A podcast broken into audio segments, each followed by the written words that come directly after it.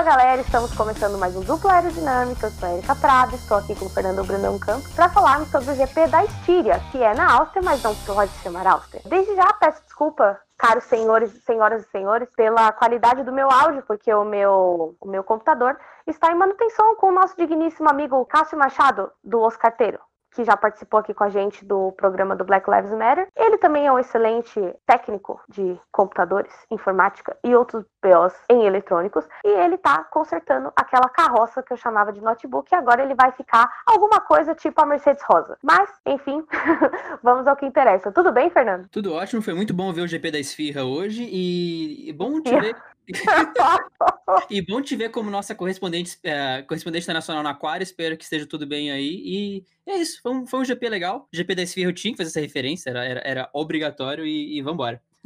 Já tivemos a treta da hashtag e agora temos a treta da comida. Inclusive, não me falem de comida hoje, porque muito em breve chegaremos ao problema desse GP. E, claro, um problema intestinal.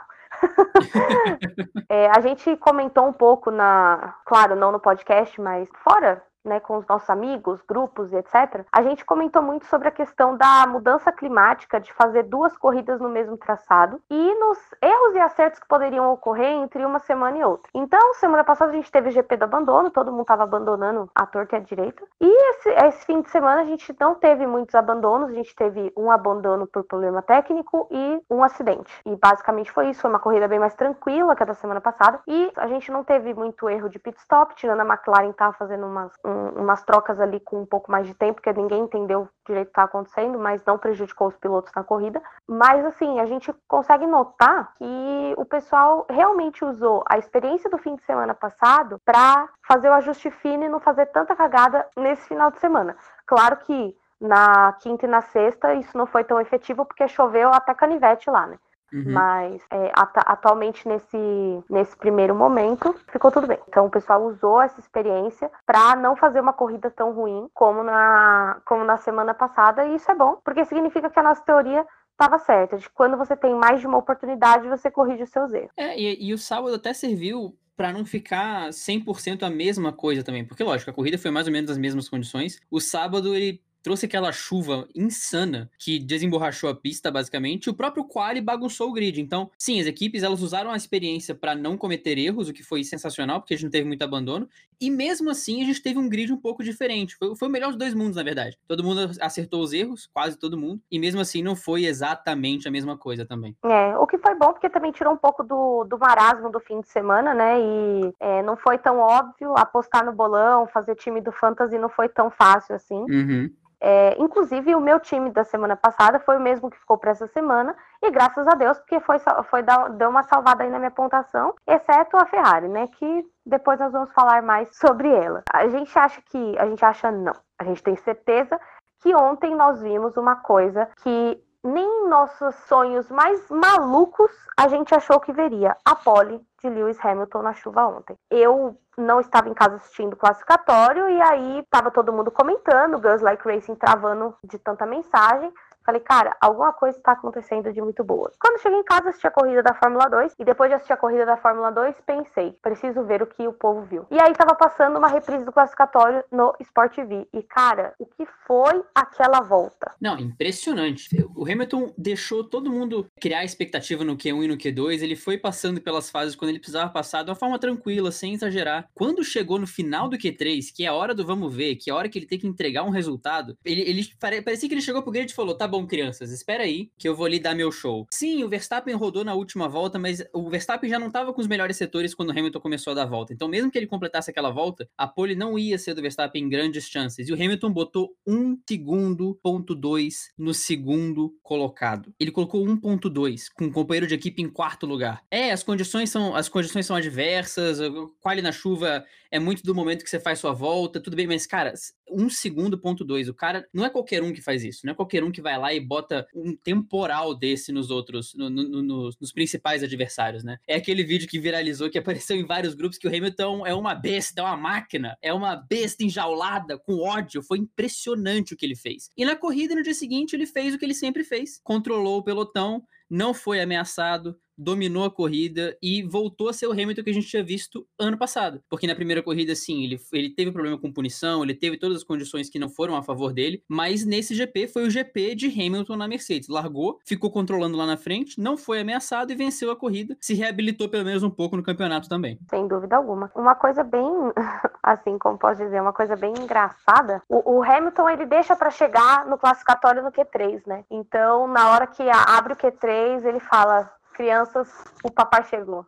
E aí, meu filho, ele liga modo festa, liga modo besta, ninguém sabe o que acontece ali. E, e, foi assim um negócio. Foi surreal, foi surreal. Eu acho que foi o que eu falei, nem nas nossas, nos nossos sonhos mais loucos a gente imaginava uma Mercedes colocando um segundo em outro carro que fosse, né? Porque na Fórmula 1 a gente lida com tempos muito próximos. E principalmente da colocando um segundo. Ah, beleza, o Verstappen rodou, mas o Verstappen não ia fazer pole. Ponto. O Verstappen ele é um monstro na chuva também, mas em Interlagos, né? Eu acho que o traçado da Áustria é bem diferente do nosso, então, sei lá. Eu confesso que o Hamilton me surpreendeu mais uma vez. E ele é aquela pessoa, né? Tem aquela tem o ditado que a gente acha que não pode piorar e piora, mas o Hamilton é aquele cara que você acha que você não pode esperar mais nada de extraordinário dele e ele torna-se extraordinário mais uma vez. Chega na hora do vamos ver, ele fala: segura aqui meu copo rapidinho que eu vou limitar mais uma vez. Hold my beer e vai que vai. Não, e eu acho engraçado que assim, eu sou sincera, na corrida eu não vi ele fazer nada demais. O Hamilton, ele só não é um cara de corrida de recuperação. Hamilton é aquele cara que quando ele tá na pole, ele isola lá na frente e ele não dá chance para chegarem nele, que foi o que aconteceu hoje. É, e eu lembro de no começo da corrida tá acompanhando os rádios no aplicativo. Até desculpa o Mauro que eu dei um spoiler sobre o Verstappen no Twitter. E ele falou: Você prometeu que você não ia fazer isso, mas desculpa, foi mais forte do que eu. É o que acontece: o Hamilton, no começo da corrida, ele foi avisado da performance do Verstappen. Verstappen, naquele momento, se eu não me engano, ele estava a acho que uns 3 ou 4 segundos atrás. E aí o, o engenheiro dele tava falando, ó, ele tá quatro segundos atrás, nananana. Cara, foi muito louco ver isso, porque assim, por mais que ele estivesse longe, o engenheiro tava de olho. Ou seja, se a gente precisar mudar de plano para não ser ultrapassado, nós vamos fazer. E isso me impressiona muito, porque os caras já têm um plano para quem tá atrás. Isso é fantástico, né? Não, com certeza. E ele soube, a Mercedes soube reagir ao que estava acontecendo. Foi um conto inverso do que a gente viu na primeira corrida na Áustria. Na primeira, como o Bottas e o Hamilton estavam isolados, o engenheiro estava falando: olha, a gente vai tirar a potência dos carros daqui a pouco, porque vocês já estão na frente, ninguém vai ameaçar vocês. Nessa não. Nessa eles viram o Verstappen chegando e falaram: olha, vocês vão acelerar agora, tá? Porque a gente vai te dar o resto da potência que vocês têm. E o Verstappen é, conseguiu, o Hamilton conseguiu isolar lá na frente também. Então foi uma boa corrida e a Mercedes, assim, ela tem uma. É, é uma equipe que tem uma gestão diferenciada, tem uma visão diferenciada. E a gente vai falar agora também de outro piloto da Mercedes, que não corre na Mercedes ainda, que é o George Russell. George Russell no classificatório, ele passou pro Q2 e fez um P12. Cara, isso para uma Williams ano passado era tipo inimaginável. Então eu percebo muita gente, claro, tá? A Williams não tá nem um pouco próxima da Mercedes, do, do pelotão intermediário e tudo mais. Mas cara, a Williams tá tendo superações, ela, ela tá vencendo aos poucos. Ela tá vencendo ela mesma. A luta da Williams era mais contra ela mesma do que contra o restante do pelotão e isso está acontecendo esse ano. Então, assim, ela já chegou num tempo de, de AlphaTauri, tudo bem, teve muita equipe que piorou, por exemplo, a Alfa Romeo, mas a, a Williams evoluiu e o Russell, ele tá envenenado dentro daquela Williams. Tá dando calor no Latifi, né? Embora o Latifi ele é iniciante, então a gente não pode esperar que ele chegue, já chegue desbancando o Russell, que já tá na equipe, já conhece o carro. Latifi é o único rookie desse ano. Então eu acho que, cara, a Williams melhorou muito e eu tô ansiosa para ver o que, que a Williams vai fazer em outros traçados e como ela vai atualizar esse carro até que esse carro consiga chegar pelo menos no pelotão intermediário e começar a pontuar. E essa assistir essa evolução de qualquer equipe que seja é muito bonito. Então eu fico feliz de estar vivendo isso com a Williams, principalmente uma equipe que já foi tradicional zona, como a Williams. Ah, meu Deus, o Williams, do Prince Williams, nananã. E, e hoje ela vai estar ressurgindo das cinzas, sabe? E não é que o Russell foi pro Q2 por um acaso e ele acabou que largou ali em 16. O Russell foi pro Q2, se classificou em 12 E ele se classificou em 12, estando só a 12 centésimos do Leclerc. A volta dele foi 0.012 mais lenta que a volta do Leclerc, que terminou em 11. E a volta dele foi 0.091 mais lenta que a do Vettel, que passou para o Q3. O Russell ficou a menos de um décimo de um Q3. Se ele não trava uma roda, se ele não passa numa zebra, ele estava no Q3, como a Williams.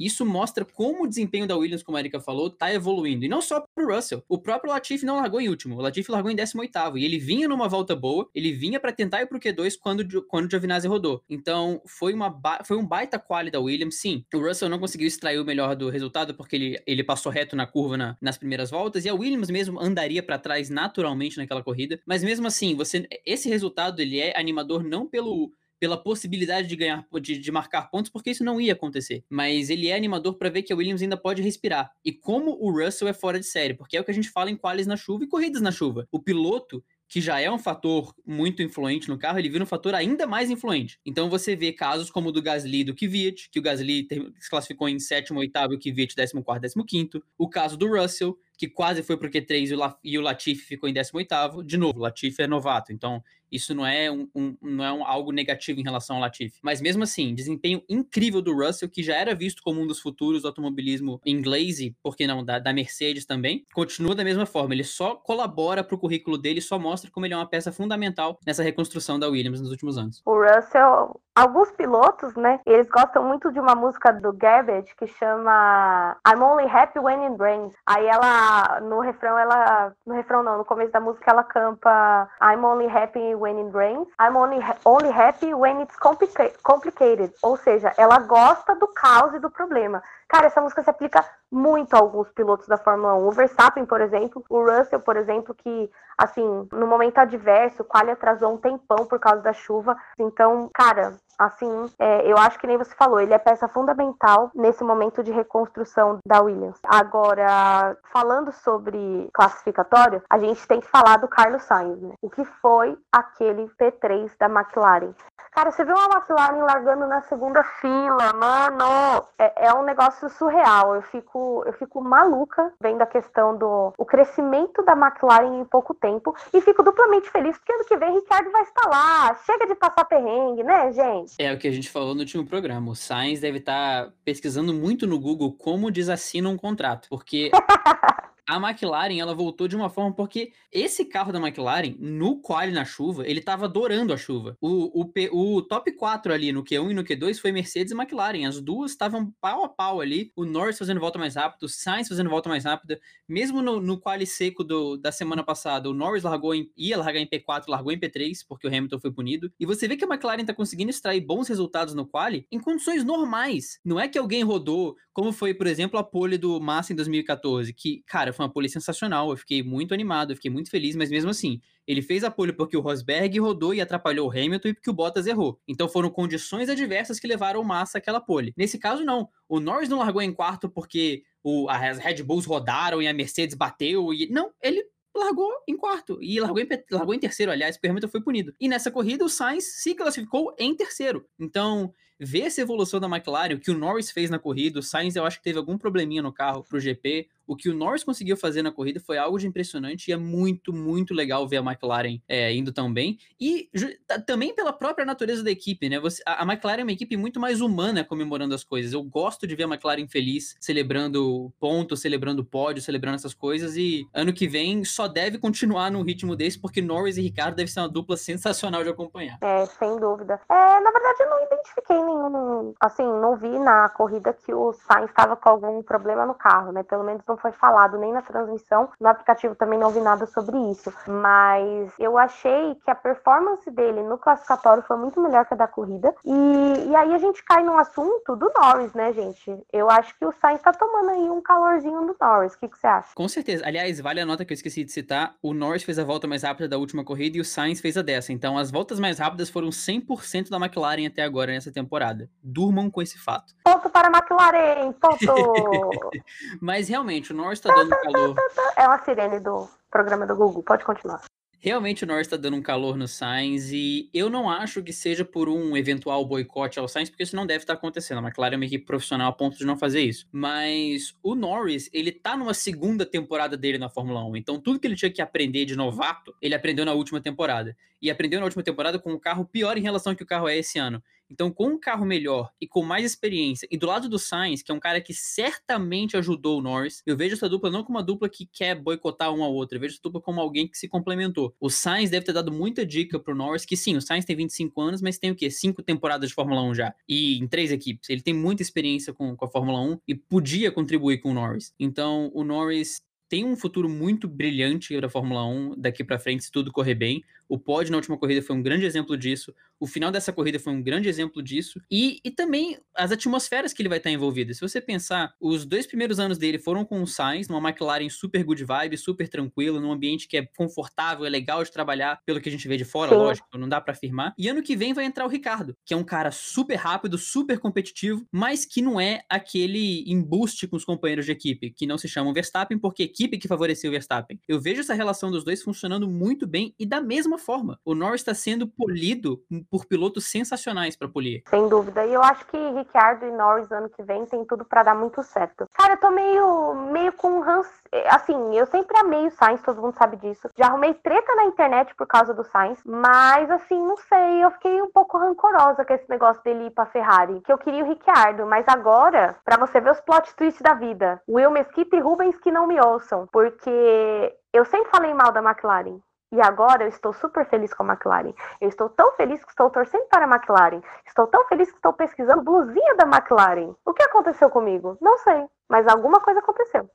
eu acho que não é bem um ranço, mas é tipo aquelas. Assim, quando o anúncio foi feito, a minha leitura foi tipo quando. O exemplo é muito específico, mas é tipo quando um cara tem um projetinho muito legal e ele faz o projetinho dele e tal, ele tá ali brilhando, ele faz um negócio que todo mundo gosta. E aí ele é contratado por uma empresa gigantesca. E aí esse cara, ele, ele atingiu o sucesso que ele tinha que atingir. Mas ao mesmo tempo ele não faz algo tão genuíno quanto era antes. Então você fica, porra, adorava o, o que ele fazia antes. Eu tô feliz pelo sucesso dele, mas ao mesmo tempo, sabe, você não vai ter mais aquilo, você fica meio que, pô, isso era legal, eu tô feliz porque você tá lá, lá na frente, mas ao mesmo tempo você fica meio, eh. Agora que a Ferrari caiu drasticamente de rendimento e, e se tem uma equipe que eu não duvido que possa recuperar a Ferrari, mas ao mesmo tempo não parece que isso vai ser uma realidade pro ano que vem, você fica um pouco baqueado pelo que o Sainz fez, porque se tivesse duas, três corridas esse ano, eu não sei se o Sainz assinaria esse contrato. Agora, como esse, esse contrato foi feito lá atrás, eu acho que o Sainz, como você disse nos últimos dois programas, eu acho que no especial Fim do Mundo também, eu acho que o Sainz foi um pouco precipitado, tendo em vista que esse projeto da McLaren pode virar daqui para frente. Como sucesso de piloto, ótimo. Você tá indo pra uma equipe que é histórica, consagrada e tal. Mas e diante do que você pode fazer na pista entre McLaren e Ferrari hoje em dia, não sei não, viu? E a que ponto chegamos com a Ferrari também? É, a que ponto chegamos. Mas na verdade, não é nem esse, esse o caso. É porque eu acho que o, o, Daniel merece um carro de ponta, merece ter a chance de ganhar. E eu fico, eu, eu confesso que eu tô muito feliz de ver a McLaren onde tá porque eu sei que ano que vem ele vai chegar arregaçando, se o carro continuar bom. Eu tenho, sim, um receio da alteração para o motor Mercedes, não vou mentir, porque eu sou um pouco conservadora nesse aspecto. Eu acho que quando o time começa a ganhar, a gente não mexe. Lembrando que esse contato, contrato com a Mercedes para motor em 2021 foi fechado em 2019, ou seja, eles não deram nem muito tempo para a Renault entregar um motor bom e já foram tipo, ah, não, não, não, não queremos mais, vamos mudar para Mercedes. E a terceira alteração de motor da McLaren em menos de 10 anos. A gente teve alteração para o Honda em 2017, 16? 2015, 15, 15. 15, 2015. Aí a gente tem, é, menos de cinco anos, é pior ainda. E a McLaren foi mais uma, foi, a McLaren foi uma das mais prejudicadas pelo nosso querido Covid, porque a renovação com a Mercedes foi feita para 2021 porque casava com o regulamento novo. Agora a Mercedes está presa com o mesmo carro, com o motor novo, e se vira para encaixar isso aí. Eu acho que cada um seus BO agora, né? é, mas é, é uma situação complicada. Mas enfim, né? Voltando à nossa pauta, a gente deu uma adiantada aqui. E agora a gente tem que falar também, a gente entrou nesse assunto Renault, McLaren. A Renault também apresentou uma grande melhora do ano passado para esse ano. Um dos motivos de eu ter ficado receosa com a mudança do Ricardo é isso, ele tá saindo no meio de um projeto. E, cara, o Ocon fez um P5 no, no classificatório e o Ricardo um P8. E na corrida hoje, se não fosse é, o carro do Ocon ter deixado ele na mão, né? O carro abandonou o Ocon, não foi nem, nem o Ocon que quis abandonar a corrida. O carro virou e falou: ah, quero mais não, deixa eu ir pra casa. Aí ele entrou no box e por lá ele ficou, entendeu? Tipo, ia fazer o quê? Falaram que eu vi na entrevista dele com a Mariana Becker que foi alguma falha na, na refrigeração do motor, se eu não me engano. E assim, a, a chaleira esquentou, né? E aí ele acabou parando de parando a corrida, né? Não, não terminou. Mas assim, ainda assim, o Daniel Ricardo fez uma boa corrida e extraiu um P8, entendeu? A posição que ele largou, ele conseguiu. Ele tava, chegou a ficar bastante tempo em quinto, mas infelizmente ele não conseguiu segurar a Mercedes Rosa, que é o motivo que gerou uma aerotreta que a gente vai falar mais tarde. É, o Ocon, ele, ele é mais um daquela, daquele grupo que você mencionou que só gosta quando tá complicado e quando tá chovendo. O Ocon, se a gente lembrar de 2018, ele fez um P3 com a com a então Force India, a minha Spa. Foi aquela corrida que a gente viu a conversa do, do Ocon com, com o Vettel, que meio que confirmava a compra da Force India pelo, pelo Lawrence Stroll e a mudança para Racing Point, que o Ocon fala, é, o Pérez está com um contrato, e o outro? Ah, vai ser do filho do cara. E aí o Ocon fica sem assento. Então, o Ocon, ele tem essa habilidade na chuva, a gente não tem muita essa informação porque a gente não teve experiência com ele na pista. Mas Spa 2018 tá aí, e Áustria esse ano, e Estíria, né? Mas a Áustria, a Áustria esse ano tá aí para provar que o Ocon, ao que tudo indica, tem ali um pezinho na chuva também. Ele mesmo falou que ama essas condições. E foi isso mesmo, foi realmente o carro desistindo dele. Foi uma suspeita de problema no sistema de refrigeração. Então a Renault viu que tava começando a esquentar e falou: é, chama ele, só para garantir, só para ver o um negócio. E aí o Ocon, o Ocon foi tipo aquele cara que chega na festa, tá curtindo a festa e vai embora do nada. Você fica, ué, onde é que você vai? E aí o Ocon entrou na garagem e falou: ô, oh, mano, por que, cara? Estava tão bem. Então o Ocon Ocon realmente chegou aí com uma zicazinha que não foi da minha parte, vale ressaltar, mas chegou na Fórmula 1 com uma zicazinha aí que essas duas corridas não foram muito agradáveis para ele, mas pelo menos a Renault realmente andou para frente. Foi um bom final de semana para Renault. É, foi realmente muito bom, mas foi bom, mas aquilo, né? Pode melhorar? Sempre pode, né, gente? Queremos um pódio do Ricciardo esse ano, Renault que lute. E a gente a gente fala também do desempenho das AlphaTauri, né, que antiga STR. Cara, uma coisa que eu percebo muito é que esse ano a AlphaTauri teve uma queda de desempenho, mas os pilotos estão até que conseguindo fazer é, um bom trabalho. Por exemplo, o Gasly ter ficado no Q3. É uma coisa que, que ninguém esperava, até porque a AlphaTauri perdeu o desempenho do ano passado para esse ano, mas que ele entregou com maestria no sábado na chuva. É, a AlphaTauri nesse GP ela, ela inaugurou uma estratégia nova e inovadora. Um piloto pilota no sábado e um piloto pilota no domingo. E aí tem que ver o que acontece. Porque o Gasly, nesse grupo que tava no, no, no qualifying fazendo volta incrível, tava as duas Mercedes, as duas, as duas McLarens e o Gasly. O Gasly ali no Q2, de repente, Gasly P3, Gasly P4.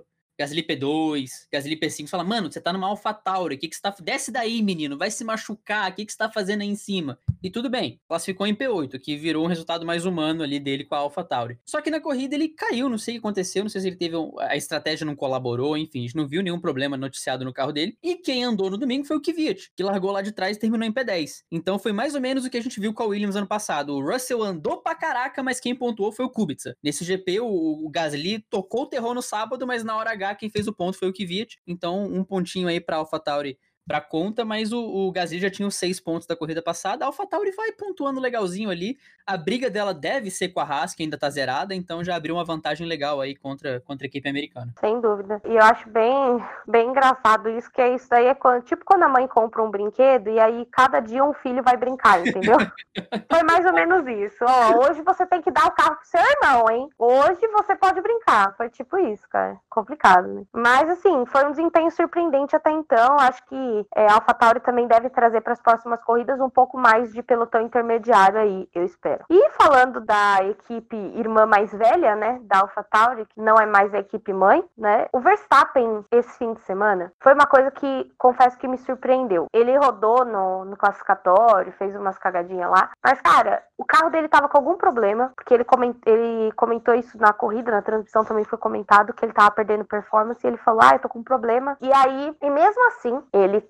estava segurando o Bottas e aí ele segurou até onde deu e reclamando e falando que o problema estava fazendo o pneu de trás gastar mais. Quando o Bottas passou ele, chamaram ele pro box para trocar os pneus. Então eu acho que assim, o que, que eles pensaram? Pô, não vamos pegar o segundo? Beleza, mas então bora. Tava com bastante folga de tempo pro álbum. Depois ele, ele trocou os pneus e tentou a volta mais rápida. Deu certo? Não, mas a vida tem dessas coisas, né, gente? Porque lá tinha uma McLaren. é, a análise da Red Bull esse ano é um pouco complicada por falta de parâmetro para a Red Bull. Porque a Ferrari desabou.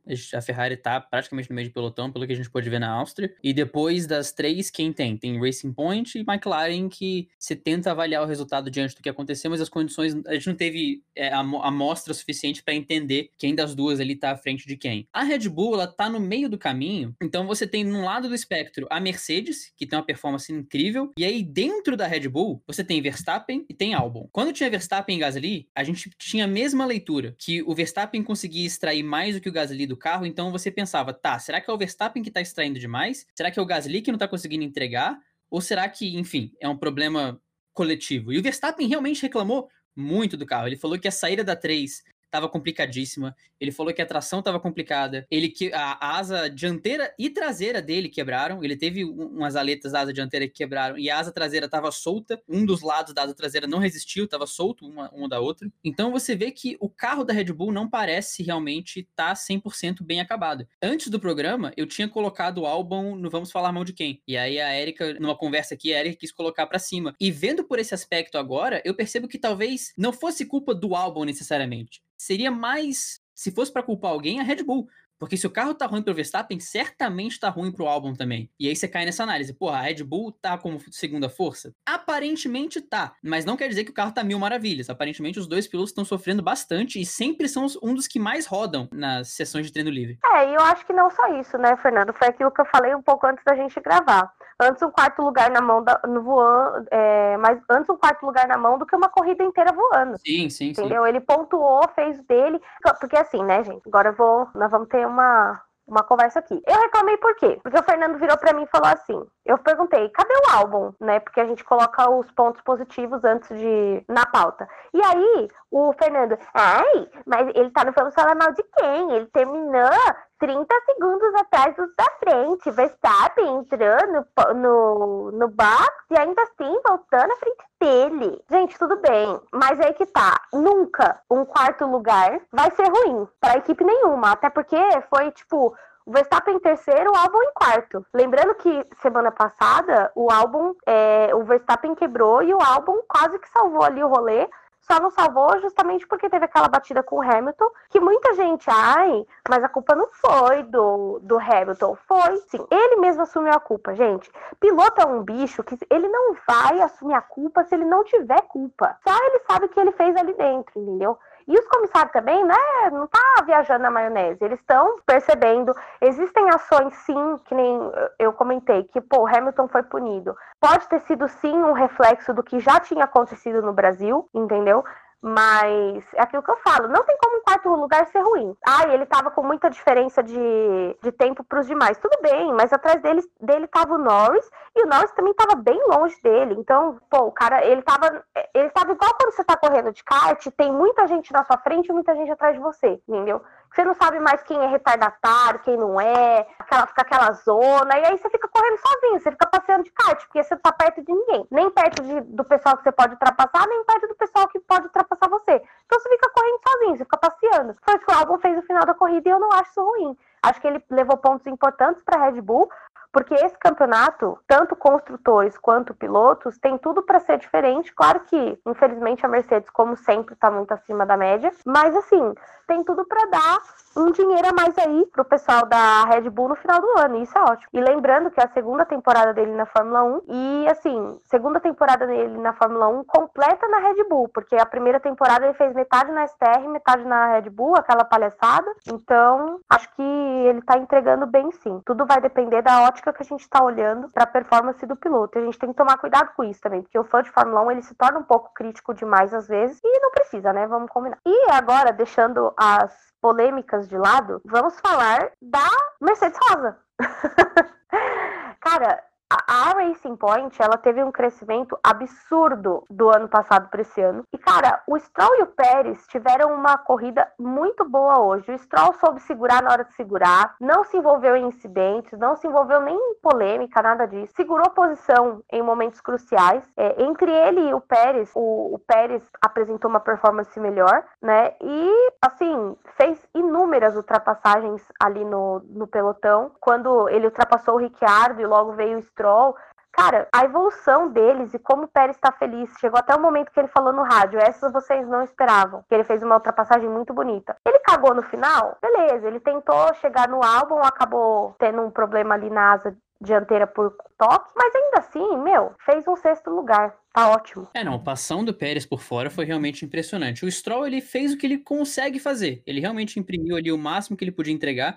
A diferença dos dois ficou clara quando eles chegaram no Ricardo, porque o Pérez despachou o Ricardo e o Stroll ficou preso atrás dele, volta atrás de volta, atrás de volta, atrás de volta. Mas mesmo assim foi um ótimo resultado para as duas Racing Points. O Pérez quase que não consegue segurar ali o sexto, que devia ter sido quinto, mas mesmo assim, diante do que ele podia conseguir ali com a asa quebrada, seria sexto lugar. Ele ficou dois décimos só na frente do Stroll, que terminou em sétimo, e depois veio o Ricardo naquela confusão toda ali na linha, na, na chegada juntinho. Mas, enfim, eu acho que a gente viu uma, uma, uma corrida mais ou menos normal para Racing Point. Mais ou menos porque o Pérez largou lá de trás, ele caiu no Q1, saiu lá de 17 18 para terminar em P6, então ainda, então mesmo assim, se o Pérez tivesse largado mais na frente, onde ele deveria ter começado, talvez ele tivesse terminado mais à frente. Mas isso é uma discussão de se se não existe. A Racing Point pelo menos conseguiu mostrar algum, alguma coisa sem nenhum problema no carro. E vamos ver como é que vai ser na Hungria, que não é um circuito reconhecidamente de alta, ele é muito mais travado. Mas o carro da Racing Point não parece que segue o DNA Force India de ser um carro só de reta. Ele parece que é um carro bem acabado. Então a gente vai ver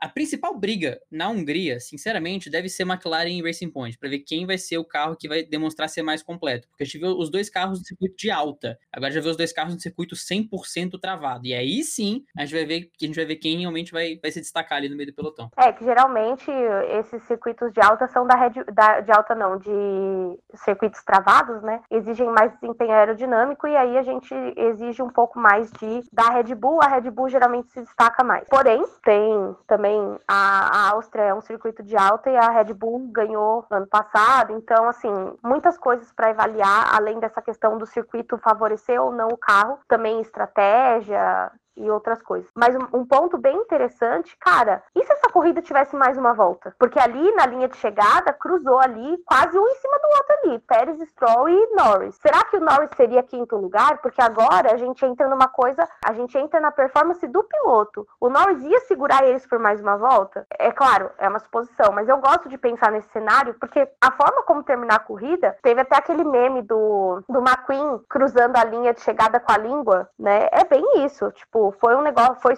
foi uma última volta incrível. Não que eu acho que o Norris não tem performance, acho que tem. Ele fez uma última volta ali incrível com as, ele aproveitou a fraqueza das duas Racing Point. Então, assim, mas esse cenário poderia ser diferente. Então, eu tô ansiosa para ver os dois num circuito travado, para ver como que vai ficar essa batalha no pelotão intermediário. Vamos ver se a Racing Point vai continuar sendo a antiga Force India, que só se dá bem em circuito de alta, ou se ela vai se tornar mais parecida com a Mercedes mesmo, que qualquer circuito nós estamos aí para negócio, entendeu? Sim, e se tivesse mais uma volta, eu, eu acho que a outra McLaren ia se beneficiar, porque o Pérez, naquela, naquela última curva, ele atrasou muito o Ricardo e, e, o, e o Stroll. Então o Norris ia sumir lá na frente, porque os dois foram atrapalhados pelo Pérez. Agora, o Sainz que vinha louco, espumando lá atrás, com certeza pegava o Pérez e talvez o Kvyat também. Se bobear, o Pérez nem pontuava, ele deu sorte que a corrida acabava ali, que ele tava se arrastando completamente. É, que o Sainz tinha que pegar o Ricciardo, né? Não, ele pegava o próprio Pérez. O Ricardo, o Ricardo e o, Stroll, o Sainz não pegava. Mas o Pérez ele pegava, porque o Pérez ia ter que fazer mais uma volta se arrastando daquele jeito, entendeu? É, faz sentido. Ele ia ser o, o Ricciardo e o Stroll iam ultrapassar o Pérez, e aí provavelmente o Sainz pegava ele. Faz muito sentido. É, eu não tinha pensado por esse lado. Eu tava pensando porque ia falar, pô, como é que o Sainz ia chegar no Pérez? Mas ia ter, realmente o cenário ia mudar muito em uma volta ou não. Ou ele ia arrastar o carro ali até o último, as últimas consequências. Sim. Porque a gente sabe que eles fazem isso, né? É, perdido por um, perdido, perdido por um, perdido por mil, né? Ah, certeza. é a win. E, por último, mas não menos importante, vamos falar sobre o Bottas. Bottas teve uma primeira corrida na Áustria muito boa. Hoje ele começou bem a corrida, fez até algumas voltas mais rápidas em alguns momentos, mas ele sofreu ali com Verstappen, o que me indica que talvez o Bottas também não seja aquele piloto de corrida de recuperação. Que o Bottas seja aquele cara que quando ele larga na frente ele isola e quando ele tá ali, embora ele conseguiu pegar o Verstappen no final, mas eu acho que eu dou crédito a isso, mais os problemas que o Verstappen estava tendo do que o próprio Bottas. Além do Bottas, eu quero dar um destaque pro engenheiro do Bottas, porque faltando umas 7, 8 voltas, o engenheiro entrou no rádio e falou: o Verstappen tá a 6 segundos, você consegue alcançar ele. Agora eu vou ficar quieto. Vai. É, eu não vou falar mais nada. Isso, cara, isso é genial, porque toda corrida a gente vê piloto reclamando de que o engenheiro tá falando demais, o que eu não vou julgar aqui, não, não é minha, meu lugar de fala para jogar um piloto ou um engenheiro. Fernando, eu vou derrubar a sua conexão, Fernando. É, Pense é, bem. Viu? o próprio Hamilton, o próprio Hamilton no qual falou: me deixa aqui, Bono, me deixa aqui que eu tô fazendo meu, meu, meu job. Mas o engenheiro do Bottas foi. O engenheiro do Bottas foi humano. Ele entendeu, ele falou: cara, você alcança, eu vou ficar quieto, faz teu trabalho aí. E o Bottas fez. Então, uma corrida sólida. A gente não pode deixar de falar do líder do campeonato. Assim, se comparar com 2019, o Bottas saiu da segunda corrida do ano só com um ponto de diferença pro Hamilton. Dessa vez ele saiu com alguns. A gente tem que ver como é que vai ser na Hungria. Mas o Bottas realmente ele conseguiu fazer o job dele ali. Terminou em segunda. A Mercedes fez mais uma dobradinha. Tá evidente que o campeonato de construtores deve ser liderado pela Mercedes. Até porque pós-Mercedes é um caos. É um, é um salseiro danado ali para ver quem vai ser Ferrari, Racing Point, Red Bull, McLaren. Tiro, porrada e bomba. Exato. Então, foi uma corrida ok do Bottas. É o que a gente falou no programa passado, do Gasly. Se você não sabe o nome do bandeirinha, tá tudo bem. Bottas também. Se ele fez o que ele tinha que fazer, alcançou o Verstappen, não fez besteira, não cortou grama, então tá de boa. É que a gente tá acostumado a valorizar performances acima da média, né? A gente não sabe que às vezes é mais. É, a Michelle Bragantini fala muito isso pra mim. Ela fala, Érica, às vezes vale muito mais o feito do que o perfeito. Ela fala muito isso para mim. E cara, o Bottas, ele, o, o, engenheiro do Bottas, ele foi muito muito coach, né? Ele foi 50% engenheiro, 50% Sim. coach, né? Meteu quem acredita sempre alcança pro, pro Bottas e falou, vou ficar quieto. E por que, que ele falou que ia ficar quieto? Porque às vezes o cara tá, tipo, dentro da, do carro focadaço e o engenheiro tá lá, blá, blá, blá, blá, blá, blá, blá, blá, blá, blá, e isso atrapalha né? Tanto que quando você é, tá com rádio, né? Eu não, não tive essa experiência ainda de trabalhar com rádio. Mas geralmente você evita falar em curva, evita falar quando o carro está em ultrapassagem ou num bolo muito grande de, de, carros. Por quê? Porque isso atrapalha, isso pode tirar o foco do piloto e aí ele fazer alguma merda porque você falou. Então, pontos para o engenheiro do Bottas, que foi um cara que motivou na hora certa e deixou ir, sabe? Isso é muito difícil, porque você quer, você sabe que o cara consegue, então você quer ficar ali em cima dele para ele fazer, entendeu? E às vezes o silêncio é o melhor remédio. Nessa brincadeira de é, o feito é melhor que o perfeito, foi assim que Nico Huckenberg, Nick Heidfeld, que essa galera toda teve carreiras extensas, muito extensas. Porque você fala, ah, mas o cara não conseguiu um pódio, ah, mas o cara. Tá, mas ele, ele entrega os pontos que a equipe precisa. E pronto, o Huckenberg não subiu um pódio uma vez, mas ele pontuava com Williams, com Sauber, com, com Force India, com Renault, com todo mundo. É, é isso que faz um piloto ser valorizado às vezes também. Não, e não só isso. É, agora há pouco, a gente aliás, vamos fazer o seguinte: como a gente já finalizou essa parte, eu vou entrar naquele bloco que todo mundo gosta, mas eu vou chamar uma reflexão junto com isso. E agora nós vamos falar mal de quem?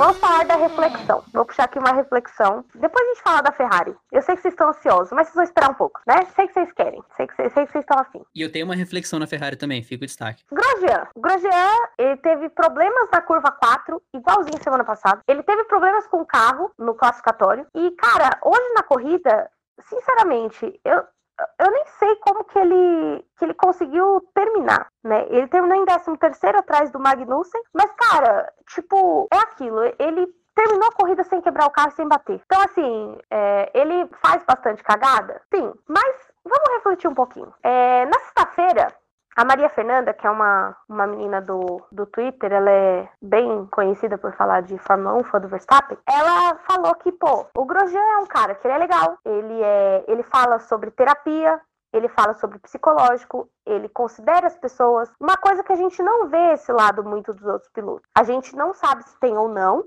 mas o Grosjean faz questão de mostrar que, tipo, pô, beleza, eu sei que eu tô mal, então eu vou ali fazer uma terapia, que nem ele falou no Dark Survival 1. Beleza, desculpa equipe, eu sei que eu errei, né? Então, assim, isso todos pedem. Mas ele é um cara que ele é acima da média. Ele chegou no, no Hamilton, é, eu tava lendo as matérias semana passada sobre o Black Lives Matter, que é o protesto dele, deles pro fim do racismo, a, a ideia de ajoelhar antes da corrida foi do Grosjean, do Vettel e do Hamilton, entendeu? Sendo que o Hamilton não tinha falado nada. E eu acho certo, porque na posição dele, ele fala, cara, eu vou fazer o meu, mas não vou cobrar de ninguém. E é nesse momento que você vê quem tá realmente ali pela causa. Então chega um Grosjean e um, e um Sebastian Vettel, e aí, tipo, você olha e fala, meu, que pessoas maravilhosas. E aí eu fui exaltar essa, essa boa atitude, esse bom caráter do Grosjean. Cara, sem esquecer o seguinte, o Grosjean, antes dele tá na Haas, que a Haas tem carros ruins, a gente sabe disso, a Haas erra estratégia, a gente sabe disso. Antes dele fazer isso, pô, ele tava na Lotus, e o Grosjean na Lotus porque a Lotus tinha um carro bom, pegava pódio, fazia boas performances, entendeu? Ele é um cara que desenvolve o carro, e aí ele entra naquilo que você falou do Nick Heidfeld, do, do Huckenberg. Meu, o cara não fica tantos anos na Fórmula 1, meu, a Haas, ele tá desde que a Haas abriu. A Haas, acho que tem cinco anos, né? Cinco, cinco. Quatro anos, 2016, foi o, a, primeira, a temporada do Gutierrez. É, esse é o quinto. É, eles estão no quinto ano desde o seu nascimento, e ele não teria ficado cinco anos se ele fosse um piloto que não ajuda a desenvolver o carro, se ele fosse um piloto que não traz nada para a equipe. Então, assim, beleza, ele pode não ser um Hamilton, um Verstappen, um Albon, um Bottas, mas ele tem algo a agregar. Porque se não tivesse, ele já tinha saído. Que é exatamente isso que eu, eu, eu tomo muito cuidado quando eu vou falar do Grosjean, por causa disso. Porque eu sei que ele tem um passado vitorioso. Eu sei que a, você ser vitorioso na Fórmula 1, você fazer pontos, muitas vezes não depende só de você, mas também depende do carro e das circunstâncias. Reconheço sim que ele errou e teve várias colisões desnecessárias em 2018 e 2019. Mas ainda assim, ele deve agregar alguma coisa. Porque não tem como você ficar na Fórmula 1 se você não agrega nada. A, a, a testemunha disso é o Palmer. O Palmer saiu no meio da temporada, lembra? Sim. Sim. É, o Grosjean ele tem uma carreira que ela é quase uma montanha russa, assim. Quando ele entrou, ele, foi, ele entrou, lógico, cru, como muita gente entra, e ele se envolveu em muitos acidentes, inclusive aquele da largada em Spa em 2012, que foi talvez o ápice. Ele foi suspenso por uma corrida, e foi talvez ali que ele, que ele parou para refletir. Acho que ele até falou isso uma vez já, que ele parou para refletir e realmente entrar em terapia e se cuidar, porque ele tinha que se tornar um, um piloto melhor e saber se controlar de uma forma melhor na pista, enfim. Foi ali que ele tomou esse passo. Dali em diante, ele estava na Lotus. A gente tem que lembrar que o Grosjean é um cara que tem 10 pódios. Ele era um piloto rápido na Lotus. Ele conseguia pódios com frequência, ele pontuava bem para Lotus. Ele foi para Haas como esse piloto experiente, mas ele entrou como aquele piloto experiente que ia lá para mostrar para a equipe como é que faz. Ele teve experiência na Lotus suficiente para saber como é que faz. E dentro da Haas, isso é algo que a gente já tocou nesse assunto no ano passado durante a temporada, não sei em que circunstância, mas se voltar direitinho, tem um episódio que a gente fala sobre isso, que o ambiente da Haas, ele não é um ambiente que parece favorecer pessoas assim. Na Lotus, ele viu que precisava de ajuda e a equipe muito provavelmente abraçou ele. Falou: sim, a gente te ajuda, a gente tá aqui para você e tal. A Haas parece ter um ambiente muito tóxico. Um ambiente que pessoas como Magnussen se dão bem, mas ambiente que pessoas como Grosjean, quando tem algum problema, quando começam a ter um, um, momento mais instável, ao invés de serem amparadas, são ameaçadas. E aí isso complica um pouco a performance do piloto. Então o Grosjean é um cara que tem muito braço mostrado no passado. Ele entrou num, num, num ciclo que ele não conseguiu voltar a ser quem ele, quem ele era no passado, e meio que esse comportamento começou a ser alimentado. Um pouco pelas piadas, um pouco pelo, pelo próprio tratamento que a gente vê na Haas dentro do, do Drive to Survive, que o Gunther faz piada com ele, que a equipe faz piada com ele. E, cara, pro Grosjean, eu acho que isso não ajuda. Então, além do cara atrapalhado, do cara que bate, ele realmente tem muita experiência. E quando ele tá num mindset legal, ele é um piloto que ele cuida bem das pessoas. No quali da temporada da, da corrida passada ficou evidente. Ele se classificou ali em P12, P13, eu acho. E aí que o, o engenheiro entrou falando que ele tinha sido eliminado, ele falou, ele, perdão, foi no Q1 ainda, 18º, 17 E aí o engenheiro entrou para falar que ele foi eliminado e falou: "Não, galera, relaxa, tem tempo, vamos voltar, vamos, vamos estudar que a gente errou, a gente tem tempo, a gente consegue melhorar". Quando ele tá no mindset legal, ele é esse cara, mas a Haas não,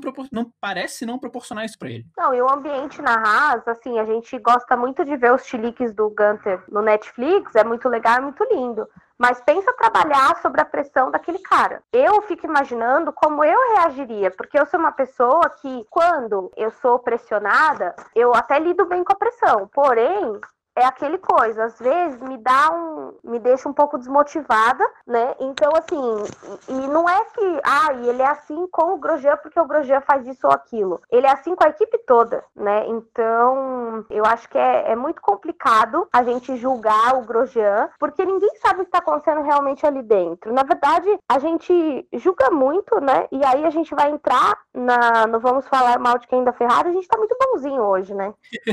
Tô percebendo isso. Porque daí a gente entra no assunto Ferrari, que, bom, claramente a Ferrari tá numa crise ali, né? Antes era uma crise gerencial, desde 2017, 18 ali. Mas agora, cara, é uma crise gerencial e técnica, né? Sim, e aqui que eu quero trazer a reflexão que eu ia trazer sobre a Ferrari, porque a gente fala da Ferrari como equipe tradicional, uma equipe que tá na Fórmula 1 desde o início, é a equipe que tem a maior torcida e tal. Mas, cara, vamos comparar com as equipes que têm mais tradição, mais torcida, mais tchananã nos outros esportes. No beisebol você tem os Yankees, que são o time com maior quantidade de títulos no beisebol, de longe. Na NBA você tem Celtics e Lakers, que tem título pra caraca. Tem outros times tradicionais, sim, mas esses dois têm muito título. No futebol tem o Flamengo, que querendo ou não foi campeão ano passado, então ele consegue conquistar títulos com certa frequência. O último título da Ferrari, a gente tem que voltar para 2007. E esse título de 2007, ele foi o primeiro depois da era Schumacher. E o Schumacher, em 2000, quebrou um jejum que vinha desde os anos 70. Então a Ferrari Ferrari foi campeã ali no início dos anos 70, aí veio o Schumacher em 2000, ganhou até 2004, veio o Raikkonen em 2007. Depois disso, nada, nada de título, zero. Então, ser torcedor da Ferrari agora me parece uma experiência quase meio que masoquista, porque é uma equipe com tradição, sim, mas essa tradição da Ferrari sofrer parece que é algo que já está intrínseco. Se você vê um tabu de 70 até 2000, são 30 anos aí de tentativas falhas e que, que pilotos bons passaram por lá. Mansell, Villeneuve, galera boa passou pela Ferrari. Então, não sei, eu acho que esse essa piada da Ferrari ser um ambiente atrapalhado e turbulento, ela no fundo mostra uma realidade que talvez não seja temporária na equipe. Me parece que isso é uma realidade constante. Aquela aquela janela de Ross Brown, Jean Todt e Schumacher foi uma foi algo atípico, porque pelo que parece, se você vê a história toda da equipe, não é um negócio muito tranquilo. E hoje a gente viu os dois pilotos, o Leclerc assumiu a culpa, falou que errou. Os dois pilotos pareceram que conversaram ali e se acertaram. Errou mesmo. Errou mesmo. Errou mesmo. Exato, foi muito confiante. Mas agora a gente vê que, cara, não, é, não são nem os pilotos mais é um caos coletivo, completo na Ferrari. É, e essa reflexão do Fernando me faz ver uma coisa que assim, outro dia eu vi uma foto do Vettel cortando um bolo. E aí você percebe que ele tá sozinho, né? E que ele tá ali cortando o bolo. E todo mundo ali tá distante dele, os mecânicos, o pessoal da equipe, tá todo mundo distante dele. Ele tá absolutamente sozinho. E aí você começa a perceber o seguinte: desde antes dessa demissão por telefone, as coisas já não estavam bem para ele. A entrevista que ele falou que quer dar dar com exclusividade para o Martin Brandon vai ser na quinta-feira. Eu só quero ver o que, que ele vai falar, porque infelizmente o clima ali na Ferrari a gente está vendo que está insustentável há bastante tempo. Com a Riva Bene, assim, longe de mim defendeu a Riva Bene ou o Mattia Binotto, embora eu seja muito fã do Mattia Binotto engenheiro, mas talvez ele não seja a pessoa ideal para gestão. Eu conheço pessoas que, que falam que o seu mindset tem que mudar muito quando você mindset, né? Que palavra chique, né? Palavra de coach. Tem que mudar o mindset. Não, mas é sério. É, essa coisa de, tipo, como você se comporta, as coisas que você tem que gerir como chefe é são totalmente diferentes de você ser engenheiro de um departamento técnico. Então, às vezes, você tem que pensar no emocional das pessoas, você tem que pensar no que a sua decisão, que quais as reações ela vai acarretar dentro da equipe. E eu acho que é esse o negócio do Matia Binotto. Eu acho que ele não tá sabendo lidar muito bem com todas as questões, questões que o Arrivabene lidava muito bem. E aí teve a saída do, do Arrivabene, teve a morte do Sérgio Marchione, que já deixou a equipe abalada. E aí aquela coisa, ai, assinou com o Leclerc, não, mas o Leclerc é muito novo. Não, agora vamos, vamos tirar o Raikkonen. Então você tá tirando dois pilotos é, mais velhos da equipe e tá colocando dois pilotos novos. Então eu percebo que assim, a crise na Ferrari é uma crise tão maluca que a gente nem consegue dizer qual é o problema. O carro tem problema, o gerenciamento da equipe tem um problema, tudo ali tem um problema, entendeu? É, é, é é, uma bola de neve de problema. É como se fosse um, um, avalanche ali. Por exemplo, hoje a culpa do incidente foi do Leclerc, ele tentou enfiar um ca o carro onde não cabia. Mas se você entrar na internet, estão metralhando o Vettel do mesmo jeito. Hum. Eu queria entender por quê. Se o Vettel não teve culpa. O Vettel estava claramente na frente. O Leclerc, para se enfiar ali, ele já estava em cima da zebra. É difícil analisar a situação da Ferrari, mas a gente também tem que analisar com bom senso tudo que está acontecendo ali. E com certeza, esses erros também é a pressão dentro da equipe equipe, é o clima. A gente lembra, ano passado, quando a Force India estava na. Force India. A Racing Point estava naquele vende não vende. E aí, de repente, de uma corrida para outra, como mudou o comportamento da galera depois que a, que a equipe foi vendida e todo mundo soube que não ia perder emprego. O próprio Vettel na corrida passada, quando ele largou em 11 primeiro, quando ele rodou, ele estava numa tranquilidade uma paz de espírito, que é quase uma paz de espírito, tá, isso aqui é só até ano que vem. Eu já não preciso mais me preocupar, já não preciso, já tô demitido, cara. Pra que, que eu vou me preocupar? E hoje foi, cara, me pareceu que foi algo muito assim, na mesma linha. O Leclerc bateu nele e falou, cara, fui eu, beleza? Beleza. Tá, vamos seguir. Não tem muito que se irritar. Eu não vou ficar te culpando mil vezes por causa disso. Você não. O Leclerc tem toda a questão de se culpar demais também, mas enfim, eles acertaram rápido, porque essa pressão que era colocada no Vettel ano passado não existe mais porque ele já foi demitido. Mas mesmo assim, agora Agora você imagina Leclerc e Sainz nessa equipe, o Sainz que saiu do ciclo Red Bull porque não tinha oportunidade, mas mesmo assim, a, a, a, condução de seu Helmut Marko não deve ser a coisa mais agradável aos seus olhos da história do nosso querido planeta Terra, e ele tá indo para uma Ferrari que tá totalmente disfuncional. A Ferrari tem dinheiro, tem tradição, tem o carro, tem Monza, tem tudo isso, mas se você para para olhar com olhos frios, sem clubismo e sem esse olhar nostálgico, saudosista, cara, é complicado. É muito complicado. E você olha para o passado, não é igual a, a, própria Racing Point, que foi usada de exemplo, não é igual a Force India, que foi bem, bem, bem, bem, bem. Quando deu problema financeiro, ela começou a se enrolar, mas você fala, tá, ela tá enrolada por causa do problema financeiro. Tem um problema para você apontar. A Ferrari não, ela tá enrolada porque ela é a Ferrari. E não tem um departamento que tá arrumadinho. Complicado. É, eu, eu confesso que eu, eu coloco a Ferrari, não vamos falar mal de quem. Mas, cara, eu nem sei de quem é a culpa. Eu não sei que estratégia eles tinham, porque não durou uma volta a corrida para eles. Então, Sim. foi. E assim, você vê a, a situação que a equipe tá e a situação que os fãs, a imprensa e todo mundo ali em volta causa neles nesse momento. Na verdade, eu, eu, fico até chateada de por eles não vamos falar mal de quem, que eu fico, eu me sinto. Sabe quando sua amiga tá triste? Eu passo muito por isso. Como amiga, eu, eu descobri ao longo da minha vida que tem momentos e momentos pra você falar certas coisas. Tipo assim, sua amiga terminou com aquele embuste. E aí você tem duas alternativas. Você pode falar, ai, amiga, sai aí beijando todo mundo, ele era um embuste mesmo, não presta, não sei o que, não sei o que lá. Ou você pode consolar ela. Amiga, isso acontece, faz parte da vida. Infelizmente não deu certo, mas ele não é o último cara do mundo. É fundamental que para um relacionamento funcionar você fique feliz, ele também fique feliz. Se você não tava mais feliz ou ele não tava mais feliz, já não é bom para nenhum dos dois. Então, você pode escolher que pessoa você pode ser. É como eu me sinto com a Ferrari. Ferrari. Colocando a Ferrari no vamos falar mal de quem, eu me sinto sendo a pessoa que tá falando pra amiga ir pra balada porque o cara era um embuste. Mas eu tô desprezando o sofrimento de, dela, entendeu? Eu acho que existe um sofrimento ali coletivo na Ferrari, porque, cara, eles pioraram muito do ano passado pra esse ano. O que indica pra gente também que o motor deles era irregular no ano passado. Então tem muita coisa a ser resolvida. Eu acho que a Ferrari tá passando por uma das maiores crises que eu vivi como, como espectadora da, da Fórmula 1. E, sinceramente, cara, me dá dá um desespero. Eu queria muito poder ajudar. É, é uma coisa estranha, né? Isso. Porque eu nem gostava da Ferrari, gente. Quem me fez gostar da Ferrari foi o Vettel. É essa direção mesmo. E, cara, tudo que a Ferrari faz é aquela coisa: está em um aquário. Qualquer movimento que a Ferrari fizer, vão falar. É como falam em esportes, como é você jogar em algum time de Nova York algum time do Rio, de São Paulo. Cara, você vai para um mercado que é completamente diferente. Qualquer movimento que você faça, a galera vai estar tá te olhando. É você ir para Ferrari, como piloto, como engenheiro, como mecânico, como qualquer coisa. Qualquer coisa que você na Ferrari vão, vai ter notícia e vão falar de você. Então você tem que ter um, um, um psicológico que isso só enaltece não só pessoas como Schumacher, mas também a galera como Barrichello, como Massa, como todo mundo que aguentou uma pressão gigantesca dentro da equipe por tanto tempo. É, coisas loucas, enfim, né? A gente acabou é, falando mal, mas não falando mal. Talvez até passando um pano para Ferrari, mas ali tá, tá digno de um pouquinho, de um olhar um pouco mais com paixão e menos crítico, né? Mas enfim, é, fora isso, né? Não vamos falar mal de quem de hoje, a gente vai falar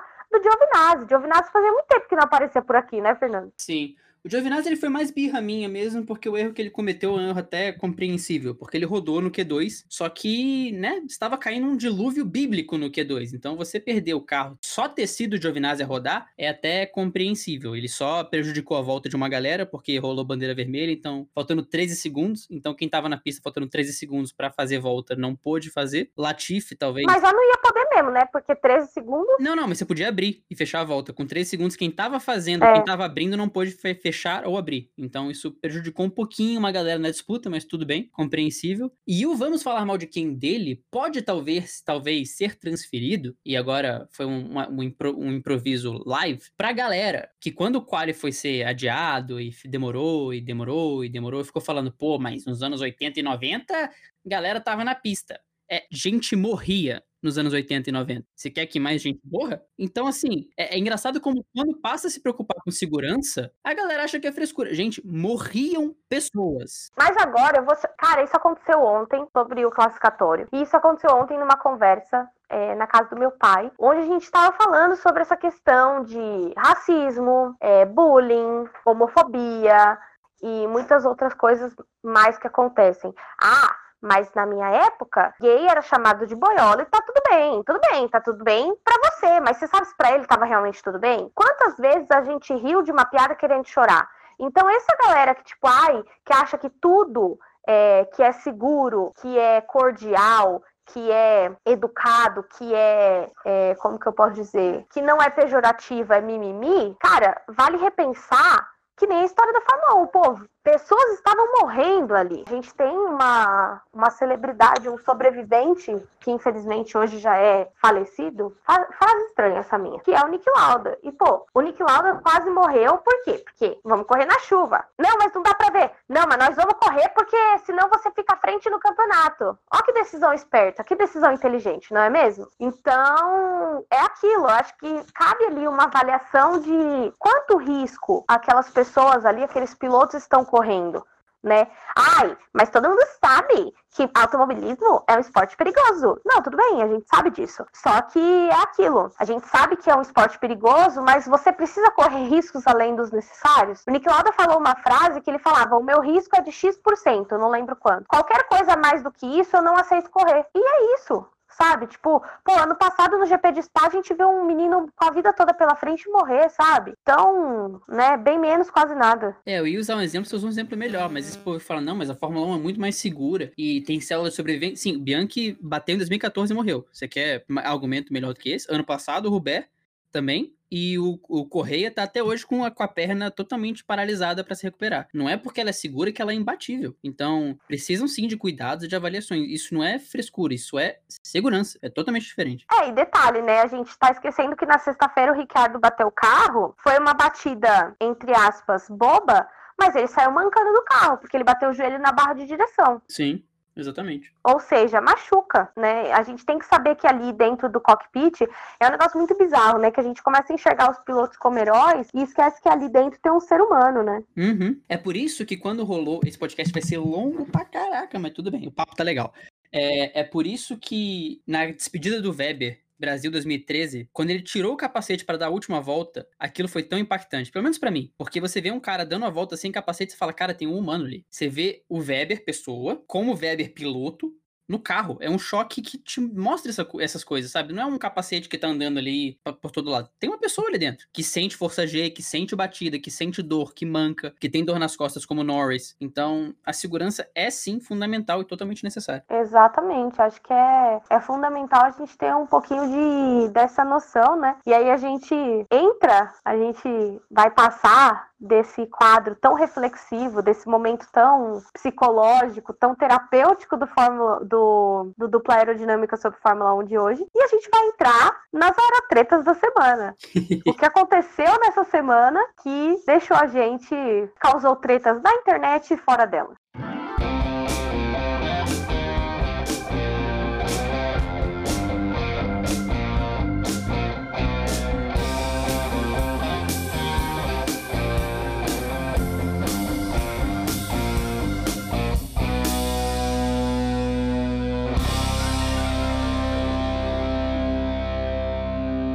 Posso dar uma sugestão? Uhum. Começa pelo segundo tópico, porque ele conversa muito com o que a gente estava falando agora. Nossa, pode crer. Eis que acabou a corrida domingo passado. Era uma vez um autódromozinho no meio do nada, com sabor de chocolate e cheiro de terra molhada. E, e aí, tem dois pilotinhos, Leclerc e Valtteri Bottas. Pô, a gente sabe que tá tendo um protocolo monstro e que por mais que a gente esteja vivendo um novo normal, tentando fazer tudo que a gente já fazia, retomar nossas atividades, a gente tem que. A gente não pode esquecer que existe um vírus que mata ali fora, né? Até tem um meme. Gente, eu amo esse meme. Já recebi umas 20 vezes nessa quarentena. É, tem um meme que é assim: é uma mulher na janela. Aí tá no parquinho o Jason e um outro. É o Jason e o cara do Halloween, né? Que é um. São dois serial killers, filmes de terror. E aí eles ficam esperando, eles estão sentados na balança, mexendo nas folhas, deitado no chão, não sei o quê. Aí tá assim no meme, é, o coronavírus me esperando sair de casa e a menina na janela, olhando, tomando café.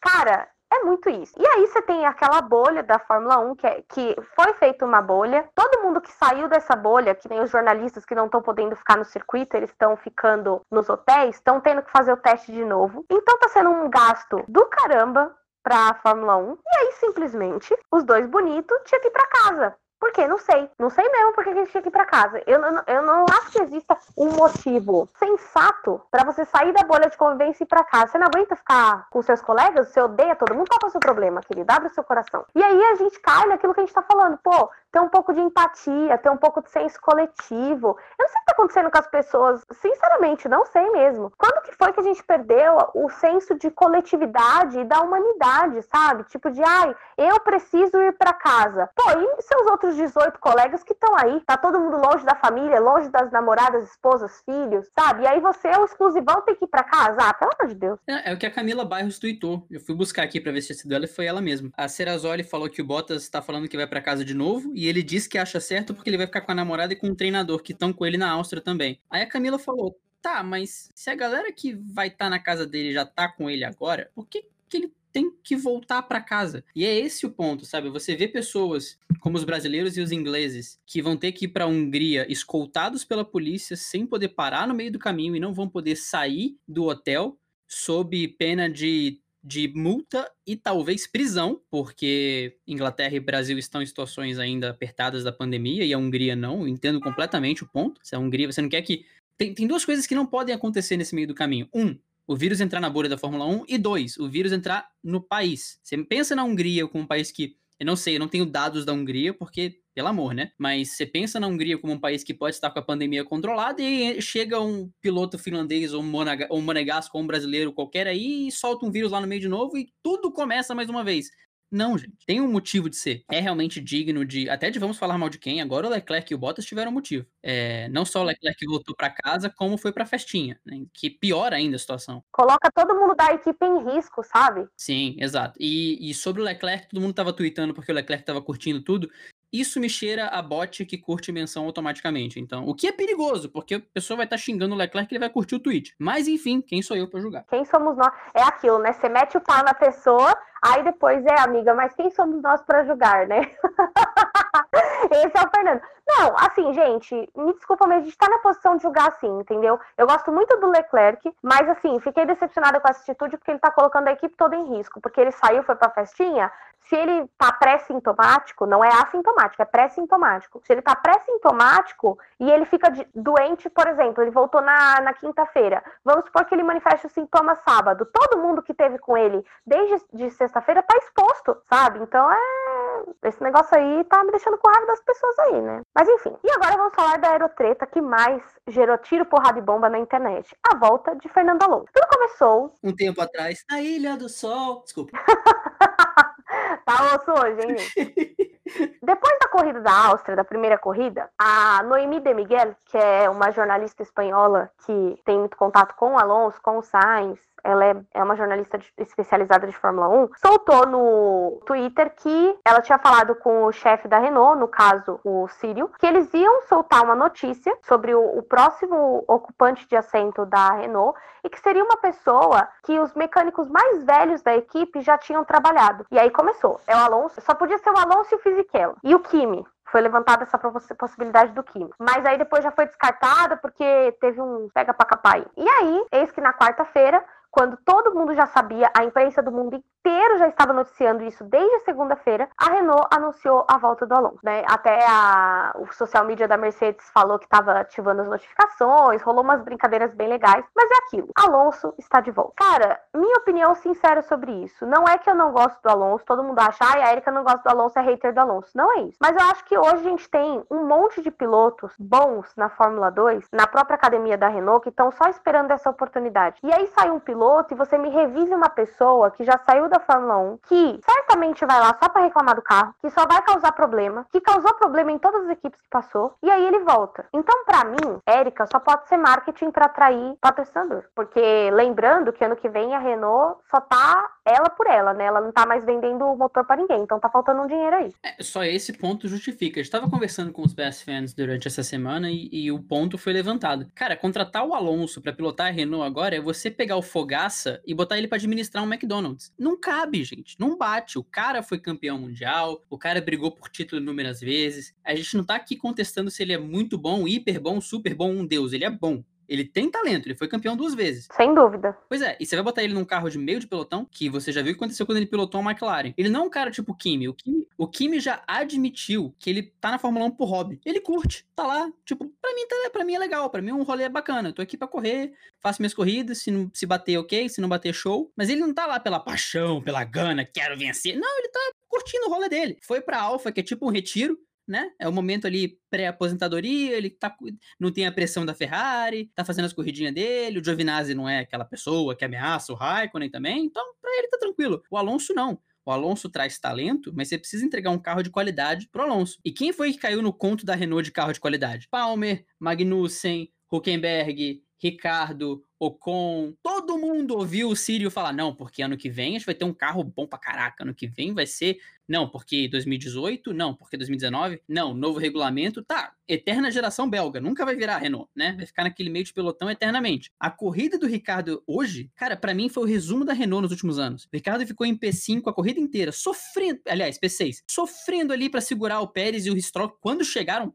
passaram, né? O, o, Pérez, quando chegou, passou. E aí ele sofreu para segurar o Stroll, fez tudo que podia para segurar a Mercedes Rosa, mas terminou a corrida em oitavo. A Renault vai, faz força, não sei o quê, mas não vai, gente. Fica ali em oitavo, nono, oitavo, nono, sétimo, aí consegue um P4. Aí, oitavo, nono, sétimo, P4. É sempre assim. E parece que é nisso que a Renault vai entrar. Aí você coloca um cara que não tá acostumado a isso, que vai querer vencer, que chega pelo marketing, mas que vai ser um problema para a equipe se ele continuar fazendo o que fez na McLaren. Então, tirando o lado de marketing, para mim é um tiro no pé fenomenal, sabendo que você tem altos pilotos na Fórmula 2 que poderiam ser trabalhados com calma e trazer resultados muito bons ainda mais baratos também, né? Ia ser muito mais barato que o Alonso. É, sei lá, né? Barato pode. Nem pode sair caro porque o Fernando Alonso é caro. Mas ele tá ganhando. Ele falou que tá aceitando um salário menor para voltar. Isso foi, foi comentado. Então, sei lá. Só acho coragem da Renault fazer isso ainda mais nesse momento frágil da Renault, que ela já vem de um momento frágil e ela tá fragilizada até dentro da própria montadora, né? A equipe, a gente sabe que houve muitos papos sobre a Renault sair, então sei lá, né? Acho que é bem bastante coragem deles fazer uma cartada dessa. E confesso que, que tô esperando para ver, mas não estou muito otimista. E agora, nós vamos falar da Lava Jato da Fórmula 1. Eis que chegamos. É, ano passado, vamos voltar um pouquinho. No GP de Suzuka, a Racing Point denunciou a Renault por causa da questão do duto de freio e fez a Renault ser desclassificada da corrida e ter que fazer alterações no carro. Lembro que deu um rolo, pô, eles já devem estar andando com isso irregular há muito tempo, foi vazamento de informação eleição, tananã, beleza. Isso passou, ano novo passou, corona passou. E aí, eis que a gente chega no segundo episódio da Lava Jato. E nesse segundo episódio da Lava Jato, a gente tem a Renault denunciando a Force, a Force India. A Racing, eu nunca vou me acostumar com esse nome, gente. Denunciando a Racing Point porque eles acham que o carro da Racing Point é uma cópia da Mercedes e tá usando propriedade intelectual da Mercedes. Vou explicar um pouquinho melhor. Que acontece? Na Fórmula 1, você tem, por exemplo, você usa o motor de uma montadora, e você tem certas partes do carro que você pode, que todo mundo usa meio que padrão. Cada um tem o fabricante, mas é meio que padronizado. Qual é o, o problema? Vamos supor que a Mercedes, a FIA pediu para a Mercedes o projeto do duto de freio. Por quê? Porque o duto de freio da Mercedes foi criado por ela e para ela. Ou seja, se o duto de freio do carro do ano passado da Mercedes for igual ao da Force India, significa que a, a Racing Point copiou, está usando propriedade intelectual da Mercedes. E isso acarreta em punições e até desclassificações. Ou seja, né, depois do chilique do Marco denunciando tudo que a Mercedes faz, agora chegou a vez da Renault dar o troco na Racing Point pela desclassificação do ano passado. É, o fato é, a Racing Point é igual à Mercedes do ano passado? Muito, né? Tanto que o Marco até falou, cara, esse carro não é nem a cópia da Mercedes do ano passado, ele é a Mercedes do ano passado. Mas o protesto da Renault na minha concepção, até este momento, são 7h22 do dia 12 de julho, ele tem muito o que foi feito pela Red Bull sobre o DAS. Porque a Racing Point já foi investigada no início, na pré-temporada, quando ela saiu igual a Mercedes, e a Racing Point tem a papelada que comprova, entre aspas aéreas aqui, tá? Que esse carro não é irregular. Então, pelo que eu tô vendo, o protesto da Renault é como se fosse aquele último esforço para talvez conseguir incriminar alguma coisa ali, tentar ver algum, alguma brecha no regulamento, porque pelo que parece, a Racing Point conseguiu cobrir muito bem. Tem os documentos, tem a papelada que precisava, não foi uma cópia descarada. Teve ali um trabalho jurídico por trás. Eu brinquei que a Racing Point tá na Fórmula 1 que o Fluminense é no futebol. Eu posso falar que eu torço pro Fluminense. Mas o nosso departamento jurídico é um trem que, que é invejável. Então, a Racing Point parece que tem ali as coberturas legais que precisa para defender a Mercedes Rosa e não parece muito preocupada com essa investigação, não. Vamos ver, porque agora levaram peças para investigar e, e, não sei mais o que, mas eu não vejo como provável que vá ter alguma punição para Racing Point, mas eu posso estar errado. Já tive errado várias vezes na minha vida, mas eu acho um pouco improvável. Olha, eu não acho não, viu? Porque se tiver propriedade intelectual da Mercedes mesmo ali, eles vão ser punidos, que desclassificados das, das duas primeiras corridas do ano. É, se perder ponto da primeira, das primeiras corridas do ano, fica complicado no campeonato também. Vai ser difícil remar de volta. Que foi exatamente o que aconteceu com a Renault ano passado. Sim. A Renault perdeu ponto pontos valiosos com essa história da denúncia da Racing Point. É, não, e, e o, que, o que me deixa mais preocupado do ponto de vista da Racing Point não é nem que ela vai perder ponto, é que vai ter que trocar peça, vai ter que fazer peça correndo, vai ser um caos. E vale, cabe aqui a nota rapidinho, no Twitter o Gasly falou que teve dano no, no, no assoalho do carro na largada, por isso que ele não andou pra frente, então tá aí minha explicação. Hum. Eu critiquei o Gasly, mas eu tava errado, tá? O Gasly teve danos no assoalho na largada. Tudo bom.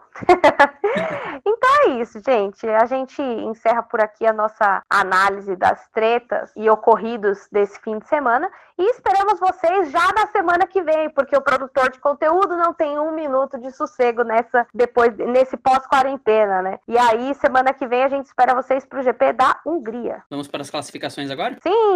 Na classificação de pilotos, Valtteri Bottas tem 43 pontos na liderança, 6 pontos a mais que Lewis Hamilton com 37. Lando Norris ainda tem a terceira posição com 26 e tem vantagem para cima de Charles Leclerc, que vem em quarto com 18. Sérgio Pérez vem com 16 pontos em quinto, seguido por Max Verstappen Verstappen com 15 na sexta posição. Carlos Sainz vem em sétimo com 13, um pontinho a mais que Alexander Albon em oitavo com 12. Pierre Gasly em nono com 6 pontos, mesmo 6 pontos de Lance Stroll em décimo. Décimo primeiro lugar parou com os mesmos 4 pontos de Daniel Ricciardo em décimo segundo.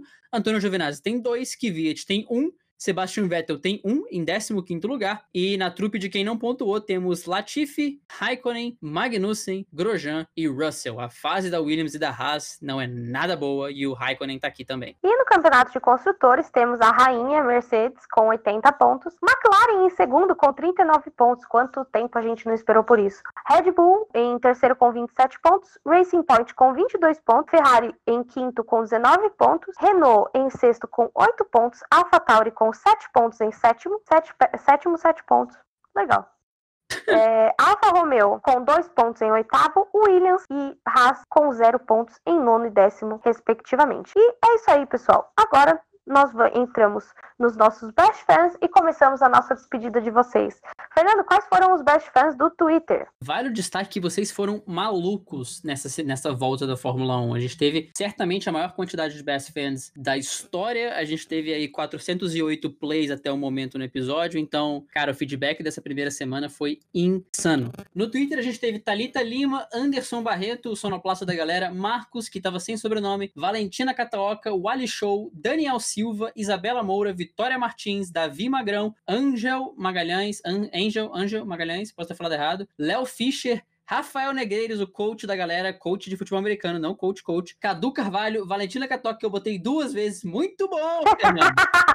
Repetido! Repetido! E eu que fiz a besteira, então beleza. A Le Ranieri, que tava em grupo, também falou com a gente, falou com a gente no Twitter também. Luiz Ferreira, Maicon Tavares e F1 da Depressão, que fez a referência ao opalão da galera. Uma informação importante, antes da Eric entrar nos Best Fans do Instagram, pode ser que vocês tenham mandado é, Best Fan pra gente no Instagram e a gente não viu. Por quê? Se seu perfil é particular e a gente não segue, a gente não recebe a notificação. Então, se seu perfil é particular e você fizer Best Fans, Uh, tira um print e manda pra gente, ou avisa a gente que a gente vê, porque como perfil particular ele não notifica quem não segue, mesmo que esteja marcado. Isso aconteceu com algumas pessoas. Então, se a gente não te falou, não é por, por birrinha, não, é porque a gente não viu mesmo, desculpa.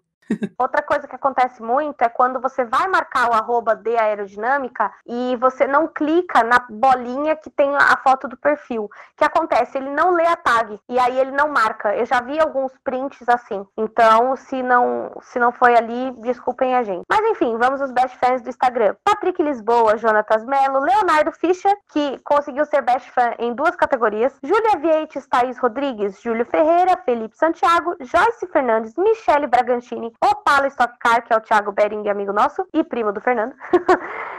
E ficamos por aqui hoje com um áudio do nosso querido Rogério Roosevelt, do podcast All Blue Cast. Isso, nome chique. Que saudade de escutar a dupla aerodinâmica fazendo esse podcast maravilhoso, cara.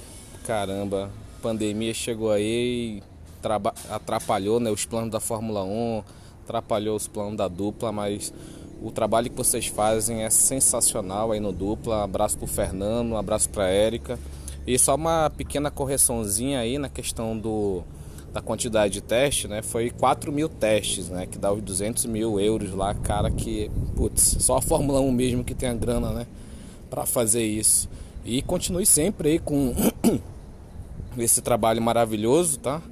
Um abraço. Ô, Rogério, muito obrigado pelo seu áudio, obrigado pela sua correção. É o dobro de testes do que eu tinha falado, o que me deixa mais chocada de como a Fórmula 1 é rica! Eu tenho dinheiro, eu posso bancar. Queria, né, gente? Mas tamo aí, né? Ficando em casa que é melhor. Um abraço para todos vocês, né? E obrigado por terem ouvido esse podcast com a gente. Se quiserem falar com a gente durante a semana nas redes sociais do Dupla, arroba de Aerodinâmica no Instagram e no Twitter e Dupla Aerodinâmica no Facebook. Para me encontrar nas minhas redes sociais particulares, arroba Ericoke no Instagram e arroba Eri Coke do Twitter. É isso aí, ficamos por aqui e até segunda-feira que vem com o nosso querido podcast sobre o GP da Hungria.